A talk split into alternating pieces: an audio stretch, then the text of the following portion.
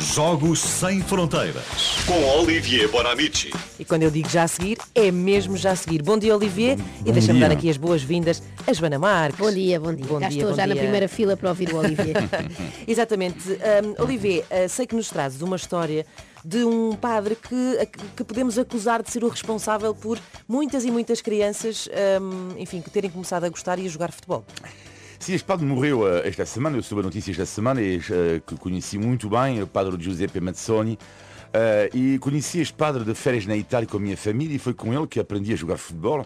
Eh, nos anos 80, o padre Giuseppe tinha 30 anos e tinha um drible a Neymar e um remate eh, de pé esquerdo extraordinário mesmo. Quando ele rematava o padre Giuseppe era respeito. E a particularidade deste homem é que ele cuidava de um oratório, uma palavra-chave digo bem chave para perceber o que é o futebol na Itália. Então o oratório que é? Na origem era, era um local de, de reza e a Igreja Católica transformou este tipo de local numa espécie de centro paroquial para a juventude. Eh, e na Itália milhares de oratórios.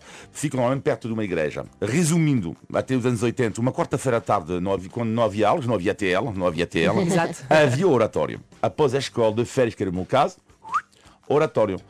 E o que é que se fazia lá? Então rezávamos, eh, cantávamos, desenhávamos, eh, já vimos um filme e depois, sempre da catequese, sempre depois da catequese, o jogo de futebol. Ah. Com o padre. Extraordinário. E ele eh, jogava também ou ficava. ah, não, só. Ah, mas Ok. isto é que, era, que é genial. Os padres jogavam conosco. Uh, Giuseppe, por exemplo, era padre, treinador e jogador. Uh, e lá no oratório éramos 20 contra 20 e ele fazia de árbitro também. Ok. Ah? Era multifunções. Exato. E chama-se na Itália isto o calcio de oratório, o sinónimo de liberdade, uma espécie de futebol de rua, mas com padres. ah.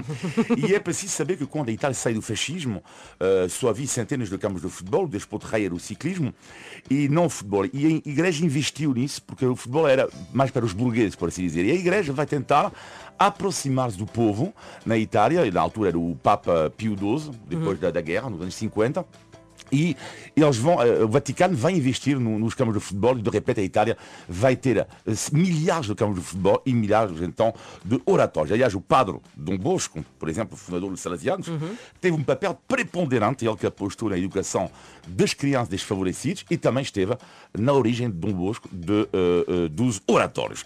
E todos os jogadores da seleção italiana, quando podem ver um jogador italiano, normalmente ele passou por um oratório. É o caso de Carlo Ancelotti, o treinador do Real Madrid, que aliás participou de um filme que é uma nulidade absoluta, mas eh, com Terence Hill. Uh, Ancelotti no papel de um jogador na equipa do padre Dom Camilo contra o comunista Pepone. hein? Dom Camilo Pepone comunista. Mas há uma obra-prima do cinema que eu adoro, que é Roma, Cidade Verde, de Rossellini. E sim, grande filme. E neste caso, vê-se, lá está um padre num oratório que faz eh, como Giuseppe fazia, o árbitro entre os jovens. Havia uma grande escola de, de, de vida, pessoas, geração de padres extraordinários capazes de, eh, de, de- falar do Evangelho, eh, de, de fazer a missa em latim, logo a seguir de jogar ponta de lança, logo a seguir de na televisão contra o árbitro de Juventus Roma.